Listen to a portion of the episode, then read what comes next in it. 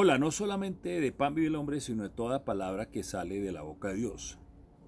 Una de las cosas que se pierde cuando las cosas eh, se demoran en suceder o cuando situaciones adversas, eh, digamos, se mantienen por mucho tiempo, es que se va perdiendo la esperanza. Y hoy quiero hablar un poquito de eso porque eh, de la forma en que tú reconozcas o conozcas cómo es que funciona la esperanza y por qué debemos tener esperanza, pues no la vas a perder aún eh, las pruebas se demoren o no, o no lleguen las cosas a solucionarse como tú quieres. Y quiero que pienses en la esperanza como un cordón dorado que te tiene conectado con el cielo. Y ese cordón dorado hace que puedas pasar aún las pruebas más difíciles en esta tierra, eh, porque eh, vas a tener la seguridad de dos cosas. Uno, de un destino y dos, de que vas acompañado hacia ese destino. Y te lo voy a decir de la siguiente forma. Hay un, hay un, hay un evento que sucedió en la antigüedad con el apóstol Pedro, que él, él, él era como el más eh, lanzado del grupo de los apóstoles de Jesús. Y en una ocasión eh, hay una tormenta, Jesús va caminando sobre las aguas en esa tormenta. Y cuando ve eh, Pedro a Jesús sobre las aguas caminando, él le dice, si eres tú, dile, ordéname que salga y yo también haga lo mismo que tú estás haciendo. Y Jesús le ordena o le dice, ven. Y él empieza a caminar sobre las aguas, increíble, en ese, eh, siguiendo esa fe, esa orden que Dios le ha dado. Pero en algún momento él empieza a mirar la tormenta, empieza a mirar los vientos, empieza a mirar las aguas y empieza a hundirse. Ya es cuando Jesús le da la mano y, y lo levanta.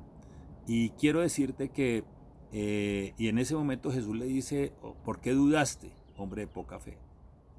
Y así pasa con nosotros. Nosotros a veces eh, arrancamos, salimos de la barca, estamos caminando sobre las aguas, pero en algún momento empezamos a mirar las circunstancias y nos hundimos. Pero yo quiero decirte dos cosas para que tengas dos enfoques uno de la fe, de la esperanza. La primera es que eh, tienes un destino. Es decir, ese destino es el cielo. Por eso te digo, es una cuerda que nos amarra al cielo. Dios ya arregló el principal problema que tú tenías y yo tenía, que era la separación con Él, a través de dar nada menos y nada más que lo que Él más amaba, que fue su Hijo de Jesús. Y eso debe ser una garantía para ti absoluta. No debes dudar nada.